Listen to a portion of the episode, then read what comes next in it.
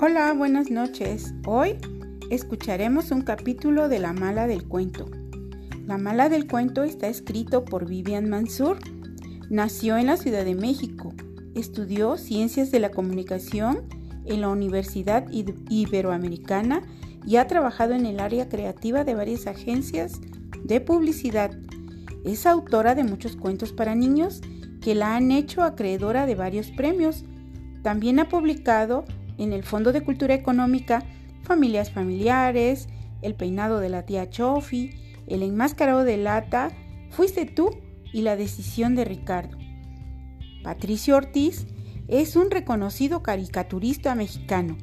Estudió artes visuales en la Escuela Nacional de Artes Plásticas de la UNAM y caricatura e historieta con Rafael Barajas, El Fisgón. Publica sus trabajos en la revista El Chamuco y ha colaborado con los periódicos Milenio y La Jornada.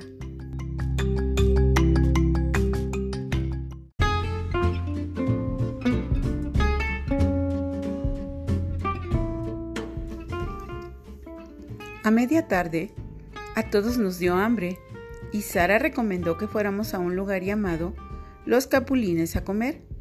Ordenaron muchísimas cosas. Cuando llegó la mesera con los platillos, todos se fueron a lavar las manos. Yo ofrecí quedarme en la mesa y esperar mi turno. Fue entonces cuando aproveché la oportunidad y en la ensalada de Sara puse algunos gusanos. En las tortillas que estaban junto a su plato metí las cucarachas verdes y distribuí un par de chapulines en la salsa. El corazón me latía emocionado ante lo que estaba segura que iba a pasar. Pues nada pasó. Sara comía a dos carrillos y devoraba plácidamente todo lo que tenía enfrente. Primero pensé que no había visto los ingredientes secretos que le había colocado en sus platillos, pero esa idea se esfumó al ver que con toda alegría ella trinchaba con el tenedor un gusano. No podía delatarme haciéndole ninguna observación.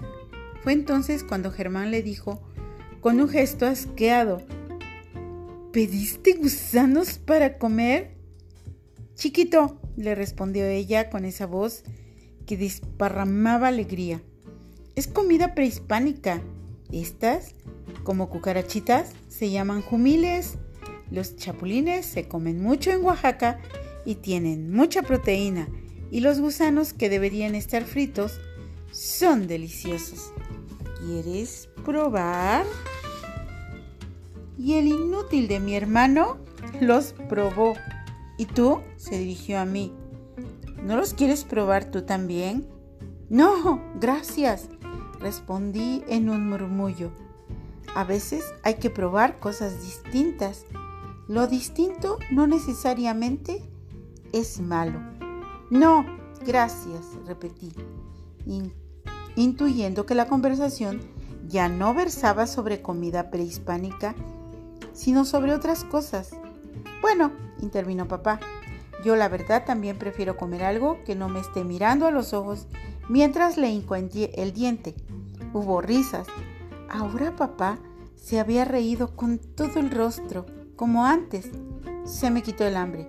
Sara era de las pocas mujeres en el mundo que podían comer cualquier cosa. Prueba, prueba no superada por mí.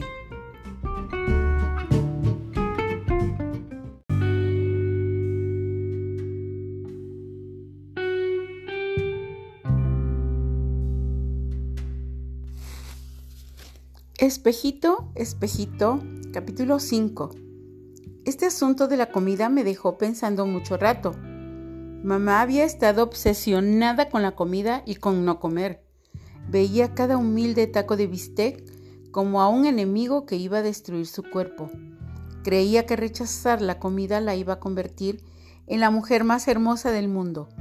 Pero no fue así, y en cambio Sara comía de todo, incluso bichos vivos, sin vomitarlos. Eso me hizo pensar en mi propio cuerpo y me miré en el espejo con curiosidad. Espejito, espejito, dime, ¿quién es la más hermosa del reino? Observándome, mi panza se abombaba un poco y mi ombligo resaltaba como un botón mal cosido. Mis piernas no estaban tan mal porque las rodillas no eran huesudas. Las pompas eran discretas, pero el pecho insistía en crecer cada día, lo que no me agradaba en lo más mínimo.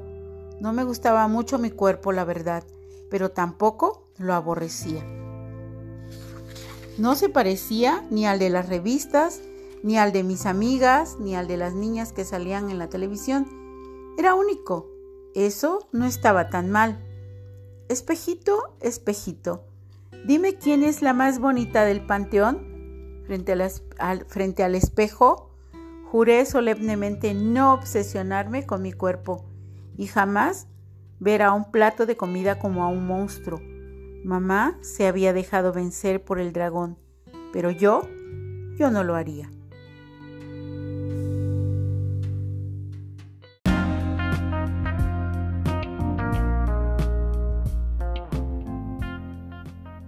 Bueno, espero les haya gustado este primer capítulo de La Mala del Cuento de Vivian Mansur y recuerden, soy Lupita López y me pueden encontrar en anchor.fm diagonal dos ojitos.